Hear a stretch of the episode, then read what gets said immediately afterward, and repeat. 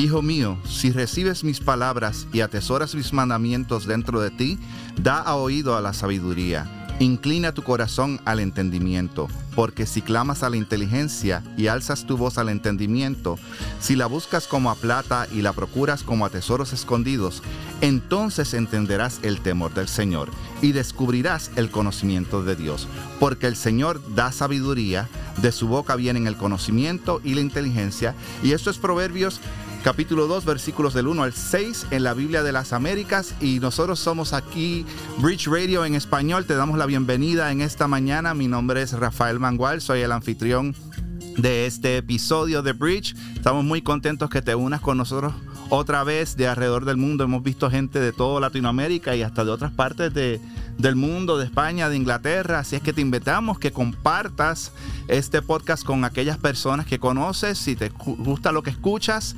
compártelo y deja tus comentarios en la aplicación tanto de Bridge, de Bridge App. Puedes dejar tus comentarios ahí, puedes dejarlos en Apple, en Google Store, en cualquiera que sea tu plataforma. Danos cinco estrellas y danos un comentario de qué, más, qué es lo más que te gustó del programa.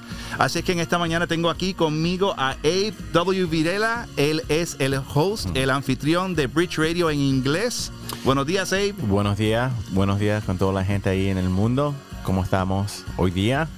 y se me olvida, buenos días, buenas noches, buenas tardes. Sí, sí. porque sí. Y tengo a Eli, nuestro técnico aquí, eh, Eli López. Es un gusto estar con ustedes y compartir las buenas del Evangelio, las buenas nuevas del Evangelio de Jesucristo. Y nosotros somos Bridge Ministries, un ministerio que estamos celebrando este el fin de semana pasado y este fin de semana 10 años. de aniversario. So, felicidades a Steve y Lian y a todo el equipo de Bridge, Steve y Lian de Hard Talks los fundadores de este ministerio. Y nuestro propósito es, ¿verdad?, compartir equipar al cuerpo de Cristo a través de la palabra escrita y hablada. Y eso lo hacemos a través de una librería que tenemos aquí, a través de estudios bíblicos, a través de conferencias. Esperamos, estamos planeando hacer una conferencia en español, la primera, a finales de este año. So, estén orando por eso para que eso se nos pueda dar de acuerdo a la voluntad del Señor. Y Bridge Radio en español y Bridge Radio en inglés es una extensión del ministerio para compartir la verdad del Evangelio con las personas y para dar una eh, educación teológica, ¿verdad? No todo el mundo puede ir a seminario y no todo el mundo puede escuchar autores que están compartiendo acerca de sus libros, pero pueden escuchar un podcast y aprender más acerca del Señor y acerca más, más acerca de la Biblia y crecer en su, en su caminar cristiano. Esta mañana estamos bien, bien contentos porque hablando de crecimiento y de lectura y de la importancia que esto tiene en la vida del creyente, tenemos a alguien muy especial como invitado. Tenemos a Giancarlo Montemayor.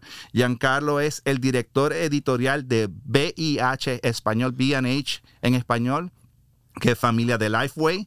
Ah, es instructor de nueve marcas y del Simeon Trust en español. Al mismo tiempo, Giancarlo estudia un doctorado en historia en el Southern Baptist Theological Seminary, en el Seminario Teológico Bautista del Sur, y está casado con Marcela y tienen dos hijos. Uh, Giancarlo Montemayor es de Monterrey, pero ahora mismo vive en Estados Unidos. Así es que en esta mañana te damos la bienvenida, Giancarlo, pero antes que nada se me olvidó presentar a la otra anfitriona del programa. ya, me ibas a decir. Te iba a decir pero además te quería, te quería terminar. So, Nedelka Medina está con nosotros en esta mañana. Nedelka es muy querida en el cuerpo de Cristo y trabaja en el ministerio en español de Team Chalice. Nedelka, buenos días. Buenos días. ¿Cómo te olvidaste de mí? Lo, mejor para el final, lo mejor para el final. Claro que sí. Los últimos serán los primeros. Eso es así. Y Giancarlo Montemayor, súper bienvenida aquí a Bridge Radio en español. Gracias por estar con nosotros. No, gracias Rafael y amigos por estar escuchando. Un placer estar con ustedes esta mañana.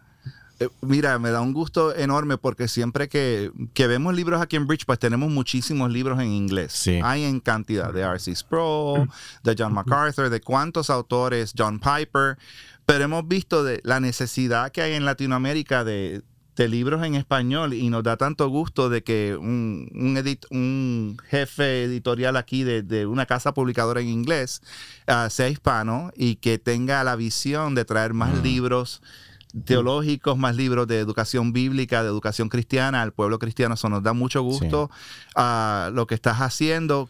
Eh, Giancarlo, cuéntanos un poco de tu testimonio, de cómo viniste a fe a Cristo Jesús y cómo ha sido ese caminar desde tu comenzar en los, en los pasos de la fe hasta el punto que estás ahora como, como editor de esta casa publicadora. Sí, gracias Rafael.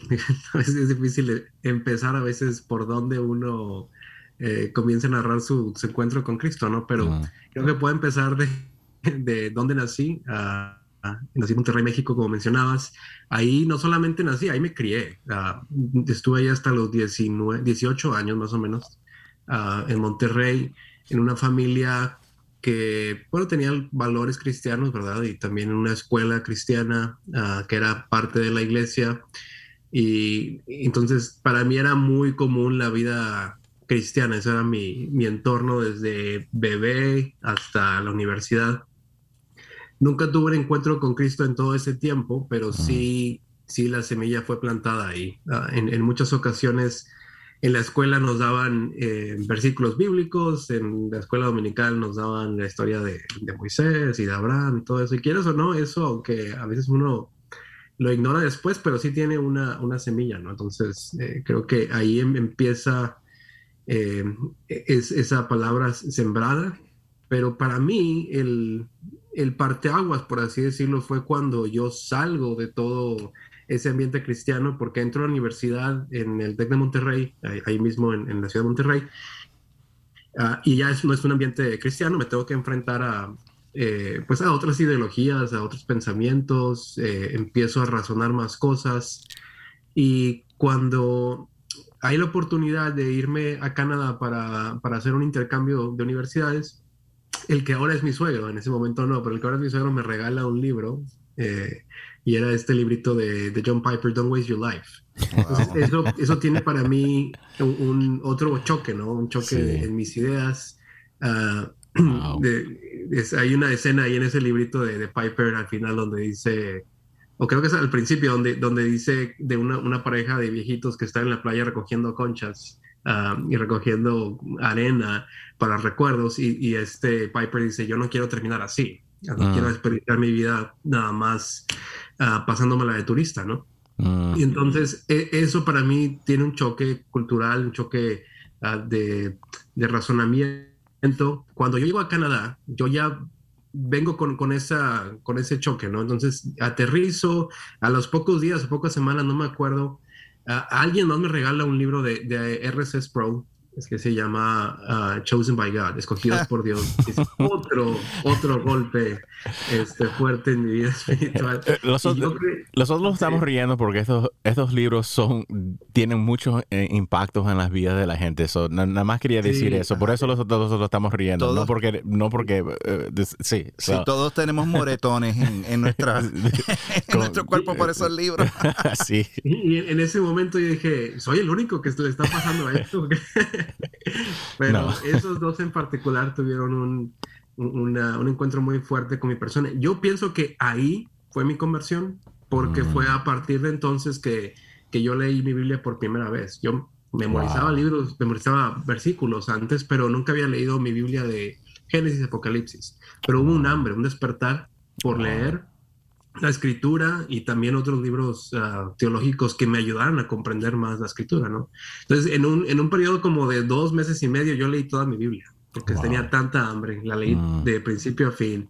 Uh, empecé a leer libros teológicos, Sproul me llevó a más Sproul y después de ahí me llevó a, a MacArthur y pues más personas también que son respetadas en este medio, ¿no? Y, y eso ya empezó a, a informarme teológicamente, cuando me graduó eh, en Canadá, yo, yo sabía que, aunque yo soy ingeniero agrónomo de profesión, yo sabía que no iba a terminar ah, haciendo, haciendo eso, ¿no? Trabajando con, con vacas, porque en Monterrey hay mucho ganado y hay mucha oportunidad de hacer negocio de eso. Ese era mi, mi deseo, pero ya cuando yo llego al último semestre, yo sabía que me iba a graduar, pero no quería ejercer a, largo plazo eso. Regreso a Monterrey y me empiezo a preparar o a buscar eh, seminarios donde yo pudiera prepararme. En ese entonces, eh, a través de, del impacto que tuvo Piper en mi vida, fui a una conferencia de él en Austin donde él habló de este mismo tema de no desperdiciar su vida. Ah, conozco a un pastor ahí que se llama Juan Sánchez, que ahora es un súper amigo, y, Juan uh, lo en otra conferencia después junto con el pastor Mark Dever. Mm. Y, ellos dos también una influencia ya más a nivel personal. Uh, son una influencia muy fuerte en, mi formación porque ellos son los que me animan a aplicar al Southern en, en Louisville. Obviamente yo, era, yo no tenía denominación entonces, ellos eran bautistas y obviamente me recomendaron un, seminario bautista. Con Albert Muller. Y, terminamos ahí um, en el Southern, hice mi, mi, maestría.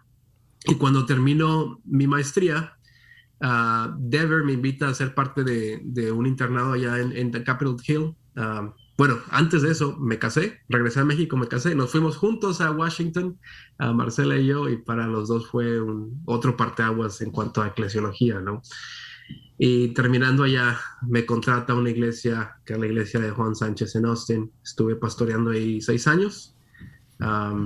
Y bueno, después de eso, a, raíz de varias conexiones con, con Lifeway, uh, vengo para acá y me nombran director editorial hace tres años. Sí, entonces más o menos la trayectoria de cómo terminé acá, ¿no? Y de cómo encuentro a Cristo y la literatura. Excelente. ¿Y, a dónde estás ahora, Giancarlo? Sí, bueno, eh, Lifeway está en Nashville y entonces cuando aceptó el trabajo me, me pidieron que, que, me mudara por acá. Y aquí, aquí tenemos tres años y medio. Wow. Nedelka, ah, quiero que compartas también, ah, estábamos discutiendo antes con, con Giancarlo acerca de, de los hábitos de lectura en, en, Latinoamérica y, y, Giancarlo, yo sé que desde pequeño sí, sí fuiste buen lector, ¿verdad? Sí siempre te, te gustó la lectura. ¿Era, algo que, te, que amabas o fue algo que desarrollaste en la fe? La verdad es que no era buen lector. La, lectura que tenía era porque era impuesta, sobre todo por, por, mi mamá, que ella nos leía de vez en cuando en casa, pero no era algo que me nacía. Para mí, el amor a la lectura yo lo, lo tuve muy ligado al tiempo de mi conversión. Eh, y creo que no es mi experiencia nada más. Creo que cuando hay un amor eh, genuino por la palabra, hay un amor también por conocer mm. más y, y, conocer más, no nada más en esta era, sino de lo que Dios ha hecho en el pasado también. Mm. Entonces, para mí eso fue eh, una herramienta muy útil para mi preparación, el leer no solamente a Piper, sino leer más atrás a, Lutero, y Lutero no tiene sermones grabados, ¿verdad? Hay que leerlo. y, y, Spurgeon, entonces esa literatura que hemos heredado ah, es, fue muy importante para mí poder leerla. Y, fue, que, fue ahí que nace mi amor por la lectura.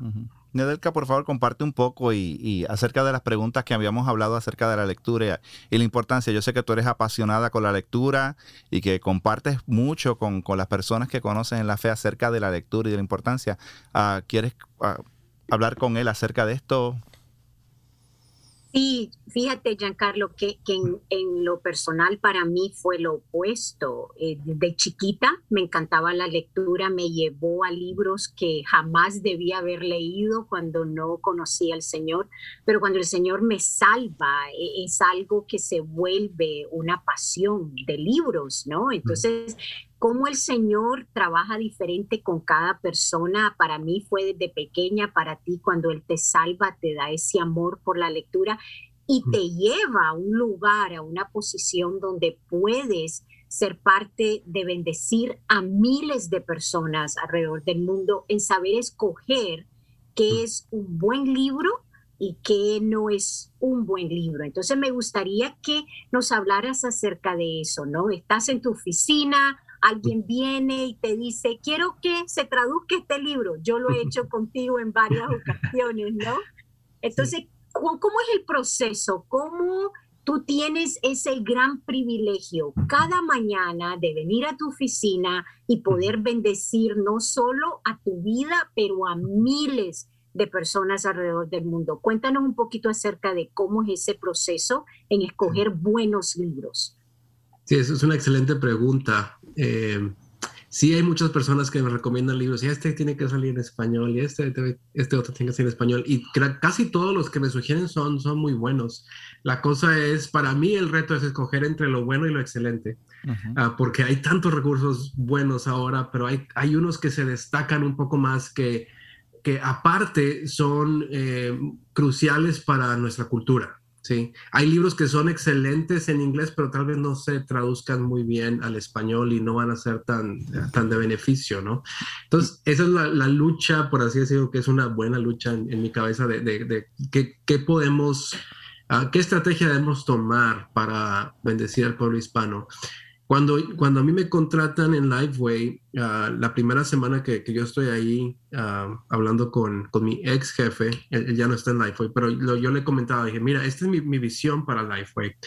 Yo quiero que sigamos explorando voces hispanas porque creo que es tiempo ya de que nosotros como hispanos empecemos a producir, no solamente recibir uh, teología. Hmm. Y les encantó esa visión y gracias a Dios ha, ha sido... Eh, pues para estándares de publicadora cristiana ha sido exitoso, ¿verdad? Y, la, gente los ha recibido, ah, por ejemplo, libros de Miguel Núñez, libros de Sujén Michelén, Juan Sánchez mismo, eh, eh, eh, Wendy Bello en Mujeres, Patricia Namnun. Hay, tantos autores ya, bueno, ah, nada comparado con el mundo anglo todavía, pero sí estamos creciendo en tener una familia de autores hispanos y, y es una visión que Dios ha bendecido. Entonces, por un lado, ese es mi enfoque principal. Pero por otro lado, tengo ahora eh, el otro 50 o 40% de la estrategia.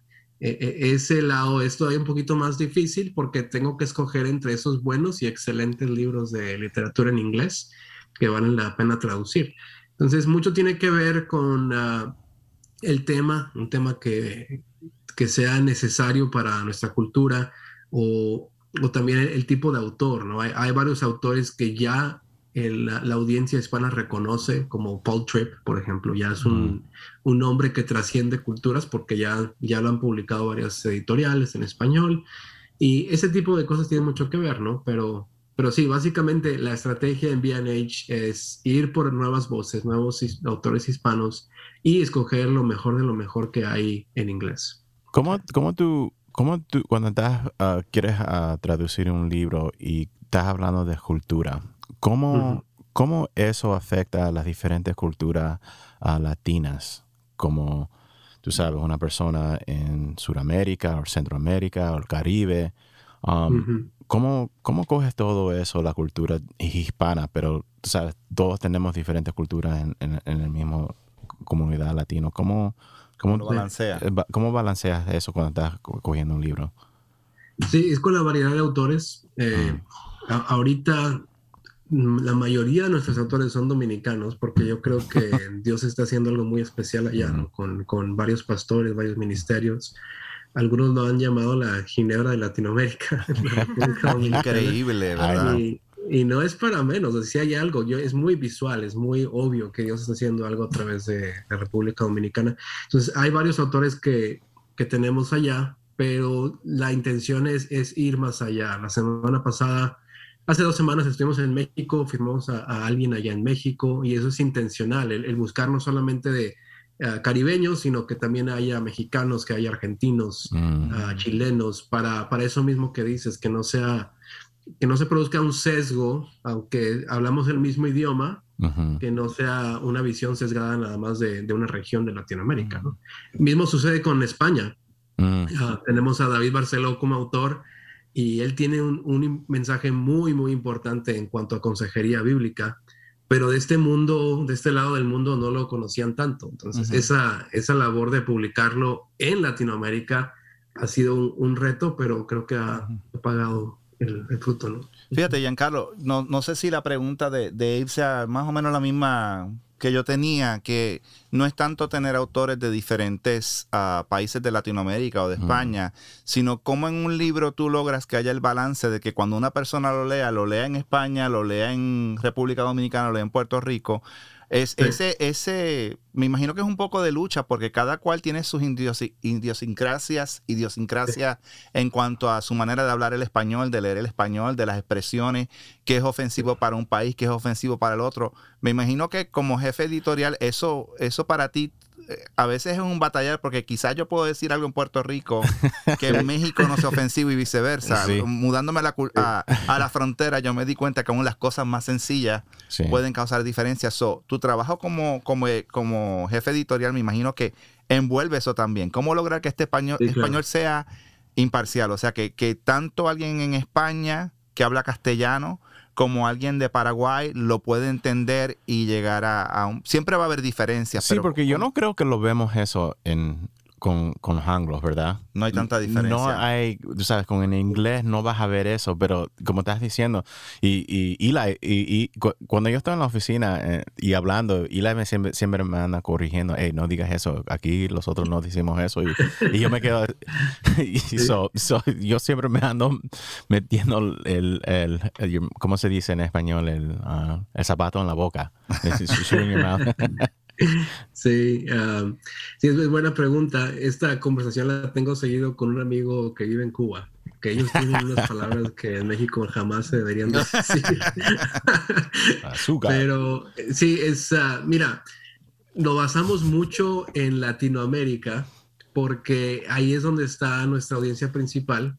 Eh, es decir, el libro de, de David Barcelón, que él es español y tiene un español muy castellano, El vosotros y todo eso lo adaptamos a un español más latinoamericano porque nuestra audiencia es básicamente Estados Unidos, eh, la mayoría es Estados Unidos y Latinoamérica. España apenas empieza a crecer y tal vez lo que hagamos después es hacer adaptaciones como le hace Netflix, ¿no? Poner ahí español de, España o español latinoamericano. Pero hasta ahora no hay tanto, no hay tanta gente que lee nuestros libros en España. Entonces hemos optado por una una versión latinoamericana. Y, y aún aquí en Latinoamérica hay tantas diferencias que lo que hacemos es tener un proceso que involucra varios países. Eh, Aunque al final de cuentas el libro pasa por mí antes de irse a la imprenta, la verdad es que pasa por muchas manos antes. tenemos ah, grupos editoriales en México, otro muy bueno en Argentina y otro está en, en el Ecuador. Entonces ya con eso hace que si hay palabritas ahí que son altisonantes en un lado o en otro, se, se puedan eliminar o la mayoría puedan ser eliminadas.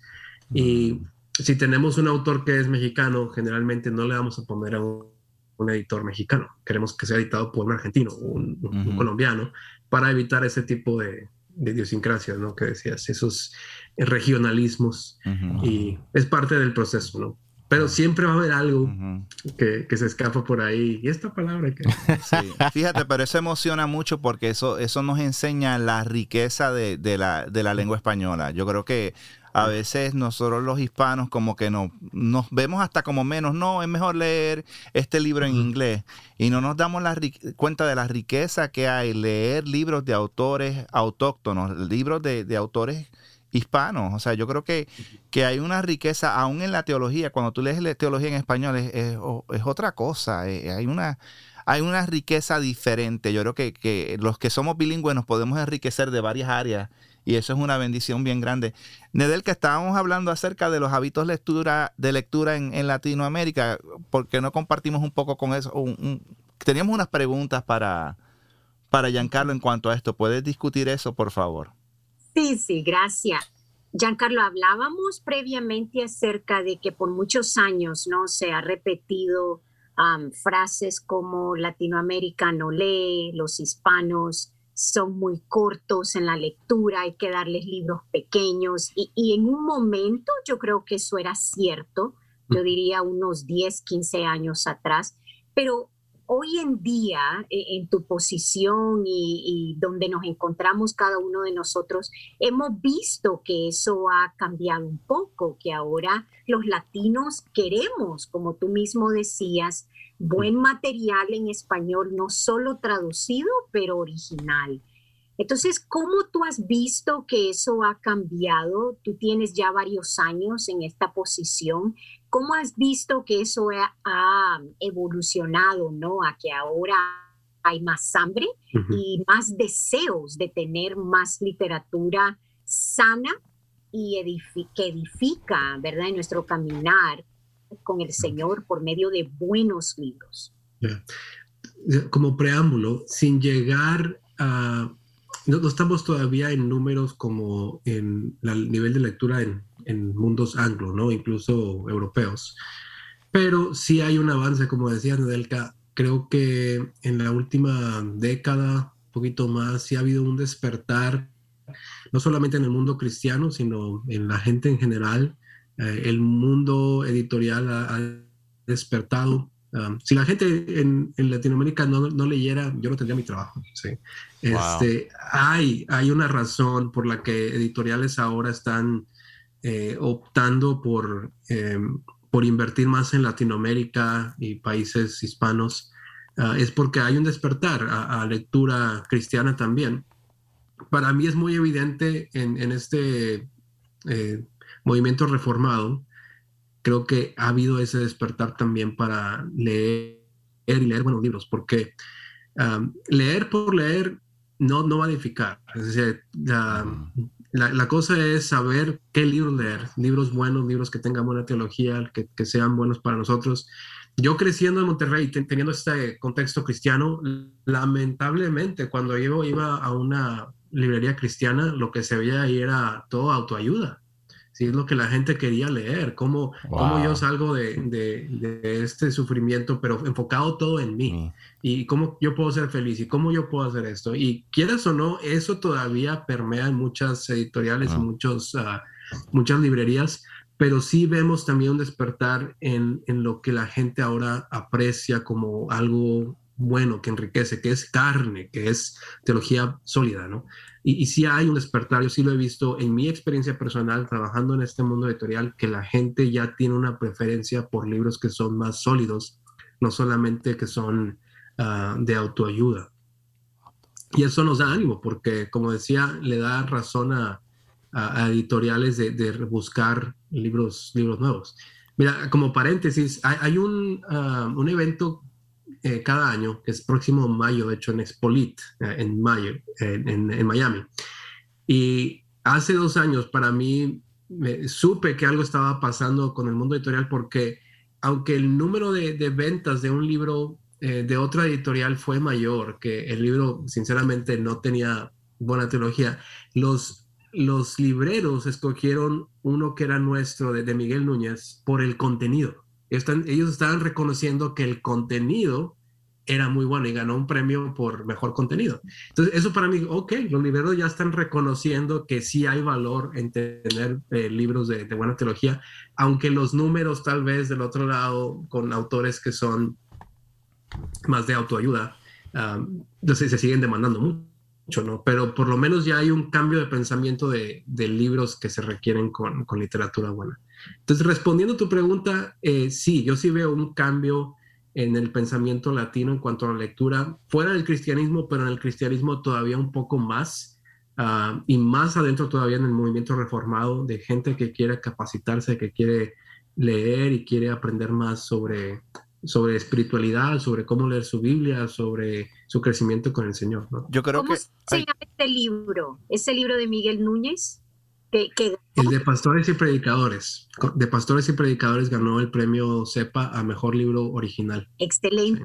Y uno de Kathy Núñez también ganó. Este lo publicaron ustedes, la esposa de él. Sí, bueno, Kathy publicó uno con Miguel, de, se llama Revolución Sexual, que es un análisis médico y teológico sobre pues todo lo que estamos viviendo ahora, ¿no? Con, ah, con esta revolución sexual. Y ese Ah, ganó otros premios, pero no el libro original del año. Sí. Ok. Sí. Yo creo que lo que pasa es que la gente está acostumbrada a comer hamburguesas y de momento tú le das un filete miñón y van a saber, wow, esto sabe diferente. O sea, esto, esto es otra cosa. Y yo creo que lo que pasa es lo que pasó contigo, lo que pasó con Abe, lo que pasó con Eli, lo que pasó conmigo. Hubo una casualidad que no existe.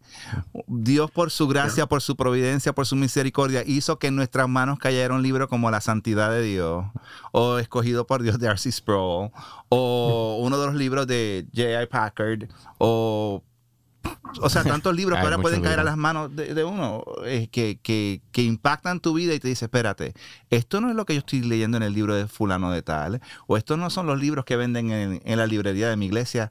Déjame chequear más de este, déjame investigar más de este autor. Y como que eso provoca una investigación. Y ahí es como decías tú, empiezas tú con, con Pro o empiezas con John Piper y eso por ahí, eso no, no, no paras. Porque entonces dice, hay algo más grande que mm. lo que me han estado alimentando. Y es una persona que ha estado comiendo comida chatarra toda su vida, de momento come, dice, pero ven acá, el Evangelio de verdad es tan rico. Esto de verdad toma mi mente también, no es solamente mis emociones, sino que mi mente santificada al yo, al yo leer estas cosas. Y uno ve un crecimiento, fíjate, el tiempo de la pandemia ha sido un tiempo muy interesante. Ah, en mi casa, aunque estábamos en ministerio y todo, pues no teníamos el hábito de leer la Biblia como familia y entramos a leer este programa de otra casa publicadora en la que lees la Biblia sin, sin ah, capítulos, sin versículos, es puro leer y lo leíamos como familia todas las noches y es increíble el impacto que tiene leer como familia la palabra de Dios y eso te lleva a leer otras cosas, a aprender más de temas de la palabra de Dios. Y yo creo que es eso, se, se, se está sembrando en el pueblo cristiano un hambre enorme. ¿Y eh, eh, ¿cómo, cómo, cómo has visto la reacción de los pastores y de las iglesias que, que has visto que quizás tenían otro tipo de mentalidad en cuanto a la lectura y los libros, ¿qué, qué, tipo de experiencia has tenido con, con, pastores, si alguna, o con ministros, de su, de su opinión? Ah, creo que ah, en general ha sido muy, muy buena. Eh, yo creo que el, el 95% de las interacciones que he tenido con, con pastores, con líderes, han estado muy contentos de, de ese cambio de mentalidad de, de, de BH, esa intencionalidad ¿no? de dar autores con, con, contenido de carne, contenido sólido. Y hay, hay, muchos correos que nos llegan, yo creo que no soy el único que los recibe en, en BH, pero a mí me llegan muchos de gente agradecida por el tipo de literatura que publicamos, por los autores que publicamos. Eh, cuando me toca viajar, antes de la pandemia yo creo que visité todo país en Latinoamérica ese año para conocer a los libreros y todo eso y, la, la, respuesta que recibíamos de, de, los hermanos que estaban allá, de los pastores, era sigan haciendo lo que están haciendo, eh, sí, recomendando nuestros recursos, gracias por, por publicar gente en español. Entonces creo que la respuesta ha sido muy buena y, y sí, el, el cómo recibe la gente eh, en sus librerías esos, esos libros, para mí es, es de mucho ánimo, porque no solamente es la palabra que te están diciendo de, sí, gracias por lo que hacen, sino que realmente están consumiendo y lo podemos ver desde acá. ¿Y cómo, cómo tú crees que la, y yo creo que lo hemos discutido, pero a ver si puedes discutir un poquito más cómo la lectura verdaderamente afecta a nuestro crecimiento como creyente, porque hay gente que dice, pues yo leo la Biblia y la Biblia es todo, pues para que yo tengo que leer cosas de hombres si estoy leyendo la Biblia. Eh, eh, es interesante que acabamos de leer en Proverbios que inclina tu corazón al entendimiento, porque si clamas a la inteligencia, alzas tu voz al entendimiento, si la buscas como a plata y la procuras como a tesoros escondidos, entonces temerás el temor del Señor. Pues la gente dice, pues sí, eso se refiere a la Biblia, pero yo creo que, que la inteligencia, el aumentar la inteligencia y crecimiento del Señor, eh, está mal leer libros fuera, o sea, para aquellos cristianos que piensan que es la Biblia y nada más. ¿Por qué leer libros de autores que no, que no son parte del canon de la, de la Biblia? O sea, ¿cuál es la importancia de yo leer libros de, teología o de aplicación de teología para mi vida? ¿Por qué, porque eso es importante y cómo eso me puede ayudar a crecer? Bueno, no hay ningún mandamiento en la Biblia que, que, diga deberás leer libros escritos por Spurgeon, ¿verdad? Pero sí, hay, sí hay este, em, esta connotación de, sabiduría, ¿verdad? De, adquiere inteligencia, adquiere sabiduría. no, nunca los libros deben reemplazar nuestra lectura de la escritura. Creo que eso es un peligro a veces y creo que es bueno mencionarlo. pero yo creo que el mismo Pablo, por ejemplo, cuando le escribe a Timoteo, ya estando, cuando le dice que traiga su, chamarra y que traiga también los libros, ah, esos libros eran para, para él estudiar, ¿sí? para él prepararse y para él poder seguir eh, meditando las cosas del Señor. y aún más, el, el mensaje general de los evangelios es que el cristiano no es un cristiano que vive la vida solo el cristiano no anda por ahí nada más eh, merodeando en el mundo, esperando que el Señor eh, lo use sin usar a nadie más. Entonces se me hace un poco egoísta el, de parte de, las personas que opinan que uno no debe leer más allá de la Biblia. bueno, entonces, ¿cómo te estás alimentando? Eh, y espero que seas parte de una iglesia local donde esa iglesia local te alimente y seas nutrido y seas y rindas cuentas, pero también espero que estés consciente de que el cristianismo no empezó el día que te convertiste. Hay hay un legado de historia de la iglesia tan grande que si no lo aprovechamos, creo que nos estamos perdiendo de mucho. Ah, entonces, por eso yo animo mucho a, gente que, que, lean y lean variado, porque si solo leemos gente que están aquí en nuestro siglo, pues a lo mejor nos va, nos va a bendecir, y a mí me han bendecido, pero cuando uno va hacia atrás, hacia Agustín, hacia Lutero y toda esa herencia que tenemos como cristianos, uno se separa en hombros de gigantes, ¿no? Para, para poder interpretar mejor la escritura, no cometer los mismos errores que, que ellos cometieron, etcétera. Entonces, para mí es, es un principio de, de, humildad, creo yo, el, leer a otros y ver qué es lo que ellos han uh, comentado sobre la escritura, su propio testimonio, uh, sus biografías, uh, pero también el, el, hecho de saber que Dios usa o ha usado la, la, forma escrita para bendecir a, a tantos, ¿no? Y para poder salvar a, a otros. Um, en una conversación anterior que tenía con ustedes, hablábamos de, de, de, esta, de este encuentro que tiene Felipe, ¿no? Con el eunuco. Siempre me, ha, me, ha, sorprendido la, la, pregunta que hace Felipe. Eunuco, el eunuco está leyendo su, su manuscrito de Isaías. Llega Felipe, ¿qué pregunta? ¿Entiendes lo que lees? Mm él está leyendo la escritura, él pudo haber seguido leyendo la escritura con la, con la ayuda del Espíritu Santo, pero el Señor en su gracia usa a Felipe para preguntarle, ¿entiendes lo que lees? Para mí esa pregunta es una que responde en muchos libros. Hay veces que yo leo pasajes y digo, no entiendo lo que leo, pero leo a Spurgeon y me ilumina en cómo entender un pasaje. Y así hay muchos eh, hermanos que, que han sido dotados por Dios para tener este nivel de erudición que yo no tengo, que me pueden ayudar a interpretar mejor el pasaje. Y ese es para mí lo mejor que aporta un, un libro, el, poder entender mejor la escritura, entender no solamente la escritura, sino la cultura en la que vivo y, y, poder ser un mejor cristiano en este mundo. Yo, una de las cosas que yo estaba pensando que nosotros estamos hablando de autores y, y, y yo quiero, yo, yo, yo estoy pensando autores que son maestros, ¿verdad? eso es lo que yo pienso con los autores que son maestros y nosotros podemos ver en la Biblia, que tenemos maestros, Jesucristo, maestro, tiene sus discípulos. Y, yo como estoy leyendo autores en, inglés, eso es lo que yo siempre ando pensando. Estos son maestros que Dios les dio las inteligencias para, para hacer estas cosas que yo no lo puedo hacer, ¿verdad? Él, les dio este regalo para hacer cosas um, para, para impactar la comunidad latina en español. Tú sabes, yo estaba en uh, TCG um, en el 2019 y Ila estaba conmigo. Y una de las cosas que nosotros vimos ahí er, era, uh, Poema, Poema Publishing estaba ahí, tenían muchos libros en español. Y yo, Ila, yo le dije, mira estos, estos libros que están que lo traducieron de inglés a español. Y, yo estaba, wow, yo vine back a Bridge y le dije a Steve, el presidente de Bridge, I was like, mira, ¿tú, tú sabes uh, Poema Publishing? Y él me dije, sí, sí, yo tenemos una cuenta. Tú sabes que tienen, sacaron libros nuevos en español que traducieron de inglés. Eh, y estaba, wow. Y, y nada más hablando con, uh, contigo, Giancarlo, ¿qué, esas dificultades para hacer eso? I mean, Dios le da a los otros esa sabiduría para, para hacer eso. Es, es, una maravilla. Sí, sí. Sí, um, otro ejemplo que se me viene a la mente de la escritura es cuando Pablo está debatiendo ahí en, Atenas. Mm. Él citaba a los filósofos de su época de memoria. Mm. Eso él lo tuvo que haber leído en algún, en algún lado. O sea, mm. Pablo era un cristiano informado y siendo un cristiano informado podía dar respuesta a la razón que se nos demanda de nuestra fe. Mm.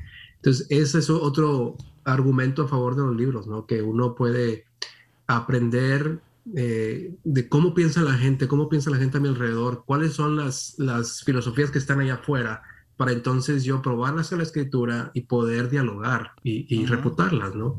Ah, pero se ocupa ese entendimiento de la escritura y de la cultura al mismo tiempo. ¿Qué lo dices tú a, la comunidad cristiana cuando dicen, ¿cómo yo voy a leer, tú sabes, otro, una persona que no es cristiana como um, un, libro, un libro secular? Sí, un libro secular y dicen, no, no, no, eso no es de Dios, yo no, yo no puedo leer eso. ¿Qué tú le dices a esa gente? Creo que vivimos en el mundo, no estamos, estamos en el mundo, pero no somos del mundo y como parte de, esta de ciudadanos de este mundo tenemos que estar informados. Mm. Creo que era Spurgeon el que decía que cada mañana él se despertaba con su Biblia y con el periódico al lado, mm. porque él quería ver qué es lo que decía la escritura, informar su mente, pero también cuáles eran los problemas que él, venía, que él veía en su, propia, en su propia sociedad, en su propia cultura. Y me parece sabio. Alguien que lo hace sumamente bien para mí, el, el balancear el, o no balancear, el, involucrarse en, en, lo que la cultura cree y cómo razona Tim Keller. En, si ustedes leen sus libros, ah, él puede uh, razonar muy bien con la, con, la, con, la, con, la cosmovisión que el mundo tiene ahora y después presenta el mensaje del Evangelio. Sí, y él está precisamente en, en, en, la cuna de las naciones en Nueva York, que tiene tanta, tantas culturas, tantas mentalidades y tantas religiones a las que se exponen que, tiene que buscar la manera de alcanzarlos con el Evangelio. Y, a mí no me gusta usar la palabra relevante, porque relevante suena como que queremos suavizar las cosas para ser como el mundo, pero yo entiendo de que no es que nuestra teología sea relevante, porque Cristo siempre es relevante, pero tenemos que tener una mente que sea relevante, o sea, que, que sí estamos bien establecidos en la escritura, pero no puedes negar lo que está ocurriendo a tu alrededor, porque si ¿Cómo le vas a debatir? ¿Cómo? Y yo creo que eso ha sido un problema en la juventud. Y la gente se pregunta, ¿por qué los jóvenes dejan la iglesia cuando entran a la universidad? Es sencillo, no conocen la palabra, no leen, no conocen lo básico de, o sea, no conocen que Jesús es Dios, no conocen la Trinidad, cosas tan básicas que cuando viene un maestro ateo allá afuera y les enamora el amor de los libros, los libros que le dan a leer nada que ver con, con, con la Biblia. Entonces piensan que los cristianos somos unos ignorantes porque nunca desarrollaron la parte de la inteligencia en la palabra, el conocimiento de la palabra. Nedelka, no sé si tienes que comentar algo al respecto.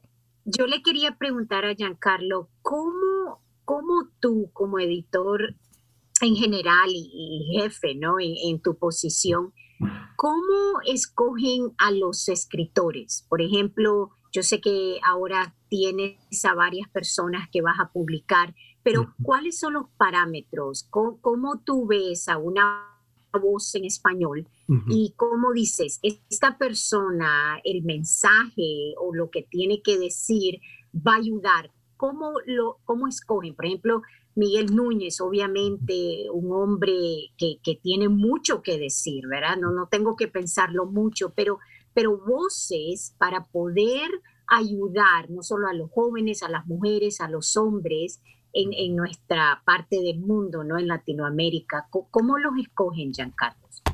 Sí, es, hay un proceso que es riguroso. Eh, hay muchos autores o, gente que ha querido escribir que hemos rechazado. O sea, no es, no es un proceso sencillo para escribir con, con BNH.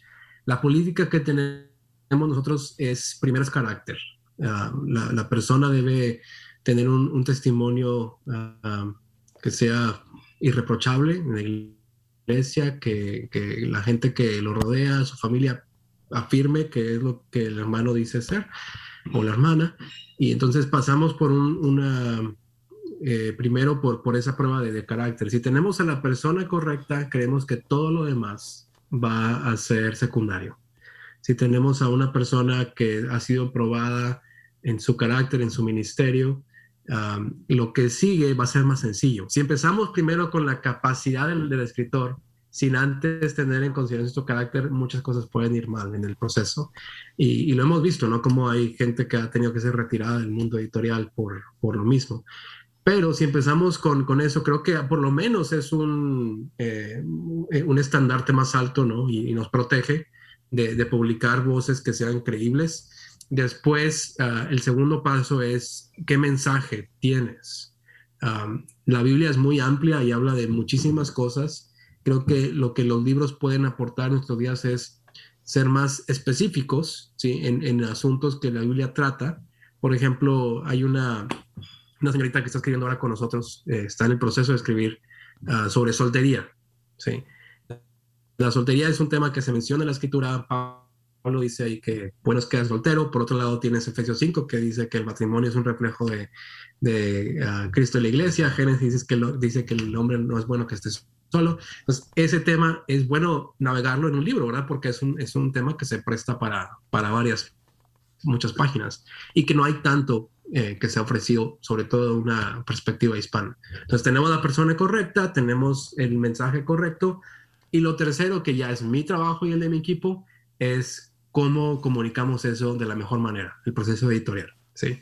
Cómo se comunica eh, en vez de, de empezar con eh, con una frase que no hace mucho sentido, ¿por qué no cambiamos eso y empezamos con una historia? Ese tipo de cosas que vamos dialogando con el autor ah, se hace durante el proceso editorial, pero yo diría que son esas tres partes las que involucran el, firmar a un autor, a un autor nuevo, si es la persona correcta, ah, si tiene el mensaje correcto y después este, la forma escrita correcta. Giancarlo, cuéntanos acerca de, Estás, estás trabajando en BH ya hace cuánto, hace tres años.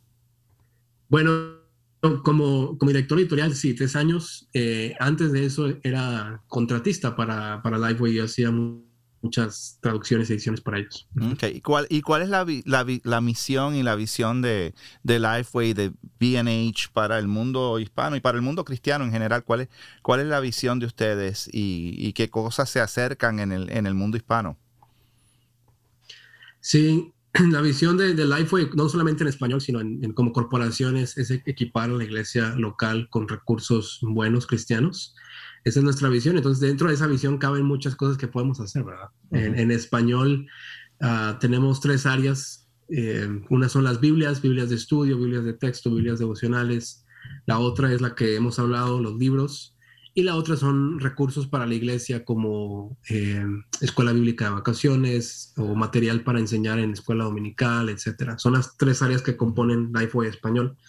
Y bueno, ¿qué es lo que viene? Ah, el proyecto que más nos está consumiendo ahorita en buen sentido, eh, que viene el próximo año, es ah, una Biblia de estudio editada por el doctor Miguel Núñez. Esa es una Biblia temática de estudio y Ah, esa viene en junio del próximo año, junio 1 del próximo año es cuando se va a publicar. Entonces estamos muy emocionados con, con esa. Eh, está comentada por 50, perdón, por, por 30 hispanos de toda Latinoamérica y editada por el doctor Miguel Núñez. Ese es uno de los proyectos que, que vienen que está eh, cocinándose en este momento. Wow, y yo creo que no hemos visto ninguna Biblia que sea completamente editada por, por algún hispano y que tenga todos esos comentarios. O sea, aquí no va a haber traducciones en esa, en cuanto a los comentarios y la parte de estudio bíblico, va a ser todos autores uh, latinos. Todos autores latinos, uh, que es uno que es un buen diferencial ¿no? de esta Biblia. Y lo otro que es, es muy interesante es que no es una Biblia comentada cada versículo, sino más bien es, eh, es una Biblia que nos ayuda a comprender mejor la narrativa de la escritura, que es lo que llamamos teología bíblica en el, en el, en el mundo de, teología.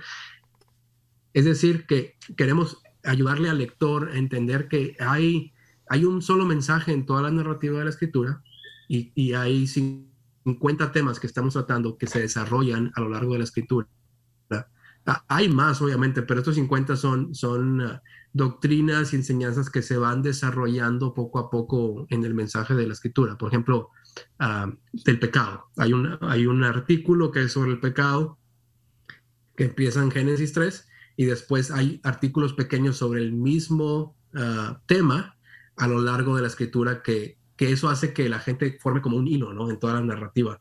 Eso es lo que quisimos hacer. Entonces son esos dos distintivos. Uno que es eh, escrita 100% por hispanos, no hay comentarios traducidos, es todo original en español. Y lo otro es también, que me pareció original, que fuera como una teología bíblica dentro de, de la Biblia. ¿no? Y yo creo que... Acaban de sacar una, una Biblia para mujeres, ¿no? Centradas mm. en Dios. Háblanos de esa Biblia. Sí, centrada en, Cristo es el mismo, es el mismo, el, mismo distintivo en cuanto a que son puras mujeres ah, hispanas las que escriben. Ahí son más, creo que fueron 35 mujeres que escribieron 365 devocionales y ah, nos ha sorprendido gratamente el cómo eh, la gente la ha recibido. Algo que hace muy especial esta Biblia es que las editoras Patty Nannum y, Kathy Sheraldi, la esposa de Miguel, ah, quisieron mostrar a Cristo de una forma devocional. Eh, a veces los devocionales que leemos son muy superacionales y, para tu día, ¿verdad? Pero lo que quisimos hacer, y, de hecho ellas eh, tuvieron la idea de hacer, es mostrar a Cristo, de cómo Cristo se refleja en un determinado pasaje. Estemos en Crónicas, estemos en Romanos, estemos en los Evangelios mismos, es cómo Cristo, cómo el Evangelio me habla hoy a través de este pasaje. Y lo hacen de una forma eh, magistral, Las, las, hermanas que escribieron lo hacen muy bien y muy contentos por ese, ese recurso que acaba de salir ahora en febrero. ¿Cómo es que se llama la, la, Biblia? Centrada en Cristo. Centrada en Cristo. ¿Y la tienes en, Reina Valera y la tienes también en Biblia de las Américas o Reina Valera nada más? Esa la, lanzamos primero en Reina Valera porque es la que la gente más lee hasta ahora. Sí hay planes de sacarla después en otra versión. Eso ya saben, para, para aquellos que van a comprar regalos para el Día de las Madres, esto es un, regalo que, que oh, regalar la palabra. Ahí lo tienen Adelka. pero, pero la gente que están escuchando no lo pueden ver, pero. sí, este, hay, hay, dos versiones, una en tapa dura y otra tapa, eh, tapa simil piel. Wow. Ah, ahora que lo mencionas, Rafael, la de la Biblia que va a editar Miguel Núñez, esa sí sale al mismo tiempo en dos versiones, en NBLA y en Reina Valera 60. Excelente. Mm. Pues tenemos que aquí hablar con Steve para tener unas cuantas copias de esas ahora que viene el Día de las Madres. Yo creo que, yo creo que para las mujeres hay tanta, o sea, tanto para hombre como para mujer, pero especialmente las mujeres, hay, hay muchos devocionales allá afuera y hay muchos autores que han escrito muchas cosas que son, yo creo que demasiado livianas. Y yo creo que, que, es bueno que venga material así sólido este, para, para la mujer. Porque las mujeres pues tienen sus propias necesidades y, y pues aprenden mejor con mujeres y yo, yo entiendo que, que, que, buenas noticias que haya salido este tipo de Biblia y esperamos muchos recursos más. Yo sé que ha habido a nuestros corazones en un ministerio que ha hecho muchas cosas grandes también y son recursos que a veces la gente no conoce. Y esto es como todo, conoces a, John Piper, conoces a Miguel Núñez, de momento tu esposa conoce a Viva nuestros corazones. Hay tantos recursos para la iglesia latina y mucha gente está ignorante acerca de esto, no, no lo conocen. So, ¿Qué hacemos como una comunidad latina con librerías y que, estamos cambiando uh, eh, los, los, libros que son, uh, Giancarlo, ayúdame, dijiste que son auto... Ayuda de autoayuda. autoayudas y enfocando y, diciendo librerías o iglesias que tienen librería, más estar en, el centro en, lo que es Jesucristo, enfocado a Él y todo Él. ¿Cómo nosotros cambiamos es, e, e, e, esa mentalidad, esa mentalidad a, este lado para, para la gente latina que tú sabes que nada más quieren recibir, tú sabes, todo enfocado a los otros, cómo me puedes ayudar a mí hoy día, cómo me puedes ah, cambiar todo lo que me está pasando hoy día. Y realmente es, un ecosistema, porque yo no puedo hacer la tarea para decirle a todo el mundo, compren ese tipo de libros. No, tengo esa voz suficiente para decirle a todos. Ni siquiera alguien como Miguel Núñez lo puede hacer. Se requieren a muchísimas voces al mismo tiempo, voces de pastores que están a cargo de sus iglesias y le digan, iglesia, uh, infórmense bien. Hay, hay, pastores que yo admiro mucho que, que, recomiendan libros mm. los miércoles en la noche cuando hay estudio de, de, de adultos o, en la escuela dominical. Ellos recomiendan, miren, y regalan libros, lean y díganme qué piensan. Entonces se, mm. se, forma una cultura de, de, retroalimentación de buenos libros y así la gente empieza a conocer más. Si eres pastor de una iglesia, pon un, un stand atrás donde pon, una librería donde la gente los pueda rentar, alquilar, lo que sea, o venderlos, pero que la gente sepa qué libros estás recomendando tú. ¿sí? Ahora, si tienes una librería, pues tienes más oportunidad de poner más recursos eh, que sean buenos, pero se requieren muchas voces, eh, es como un ejército, ¿no? De varios ángulos, hay que, hay que atacar el mismo problema. Mm. Y, los, los generales, en este sentido, los pastores, tienen que tener una voz muy fuerte en eso. Si los pastores Ah, hacen su trabajo de pastorear a la congregación también con buenos libros, ah, yo creo que la narrativa puede cambiar. Y yo creo que eso es lo que nos ha apasionado mucho en Bridge, que los libros han sido la puerta a través de la que muchas personas han venido a madurez en el Evangelio o han venido a conocer al Señor por primera vez y de una manera sólida. Y un libro te lleva a otro, porque la gente empieza a preguntar, ¿y ahora qué puedo leer? ¿Y qué autor me recomienda? Y ah. puedes mirar en nuestros estantes, todos los libros son de doctrina sana y son riquísimos leer. Nedelka, no sé si tienes una última pregunta, algo, algo más que comentar antes de, que, de despedirnos. Yo, yo solo quiero invitar a Giancarlo, tiene que ir a Bridge, ah. tienes que visitar tienes que visitar porque, eh, bueno, tú tienes familia aquí en Texas y la verdad sería un privilegio para nosotros, ¿verdad? Porque yo soy colaboradora con Bridge, de tenerte para que veas la bendición que allí en la frontera con México, cómo ese ministerio ha bendecido en 10 años. Es algo maravilloso de, de cómo la gente viene. Yo voy allí y yo siempre que voy bolsas de libros, porque la verdad es una bendición de lo que están haciendo. Así que nos encantaría, Giancarlo, que cuando hagas un tour, ahora añadas a, Laredo para que visites a, Bridge, a, Bridge y sepas, ¿verdad? Que también ahí hay buenos libros y que deseamos que hayan más. Así es que ha sido una bendición de verdad tenerte, de platicar, de conocerte, porque tú eres como la persona que está tras bastidores, ¿no? Sacan los libros, la gente casi no conoce mucho acerca de tu persona, pero yo, yo dije, hay que tenerlo porque él es como e, el poder detrás del trono, ¿no?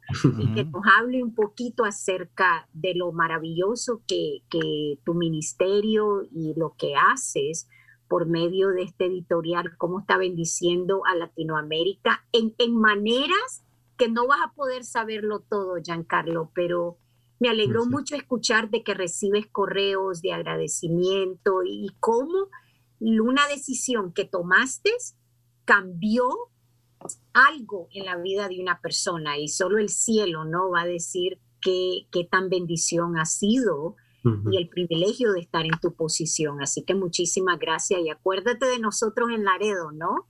Cuando vengas. Sí. Un placer, la verdad es que gracias por la invitación. Sí, tengan ah, por seguro cuando pases por Laredo. He pasado muchas veces por Laredo. Este, conozco bien el área. Ah. Eh, así que cuando, cuando esté por allá, con gusto. Les, llamo pues. Sí, en Monterrey y tenemos un excelente café, así es que te, te invitamos al café cuando estés aquí tomando tu cafecito, compartiendo el Evangelio, compartiendo teología. Así es que te damos muchísimas gracias por compartir con nosotros en esta mañana. Yo me hago eco a las palabras de Nedelka. Gracias por lo que estás haciendo en el reino de Dios, por...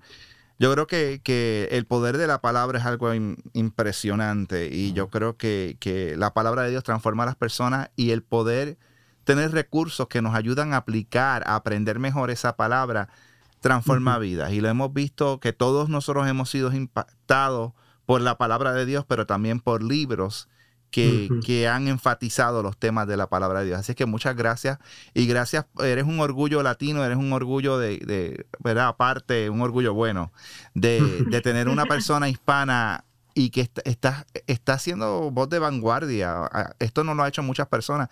Tanto tú como la gente de Poema, como la gente de otras casas publicadoras que estamos viendo. Le damos gracias a Dios de lo que está haciendo alrededor de las naciones, aún en España, cosas que están pasando. E, es, increíble. Yo creo que, que, nuestra visión como podcast, cuando tiramos este podcast en español, era, hay mucha gente que está buscando y no, y no, y busca recursos. Y yo buscaba podcast en español. Queremos ser una voz para ustedes, para esos ministerios que están ahí afuera que la gente no conoce. Quizás hay gente que no conoce lo que está pasando en BNH y en Lifeway que, que cómo han cambiado ciertas cosas, los libros que están poniendo en, español. Y dicen, no, no, esto va a ser una traducción. A mí no me gusta leer traducciones, a mí me gusta leer el original.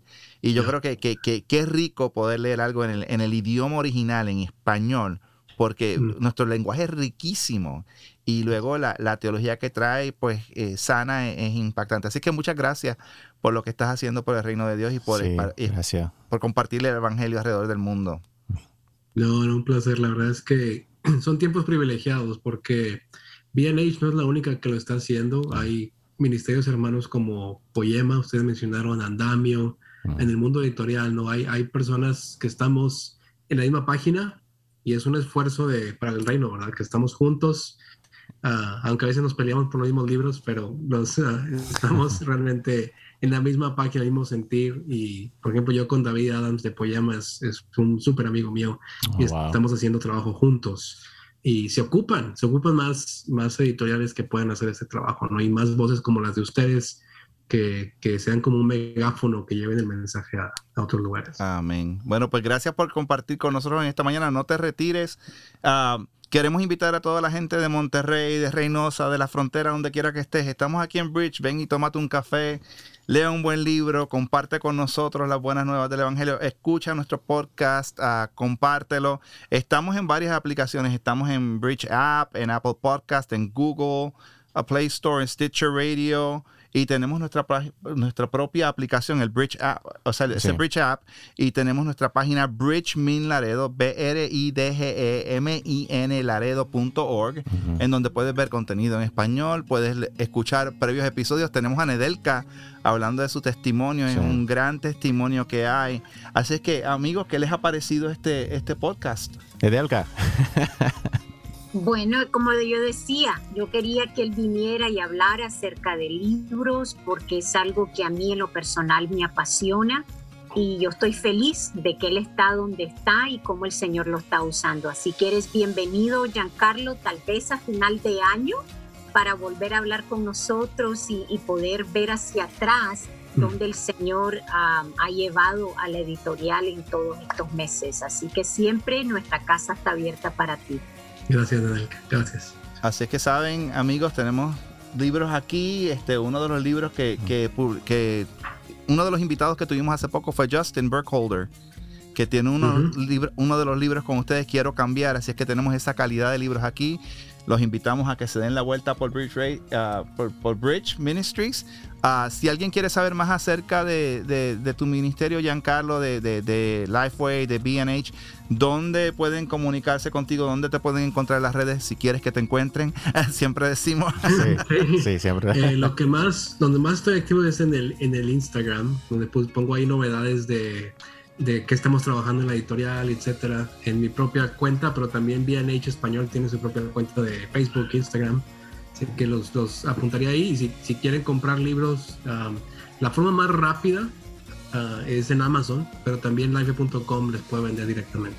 ¿Y tu, y tu, tu nombre en Instagram está como Giancarlo Montemayor?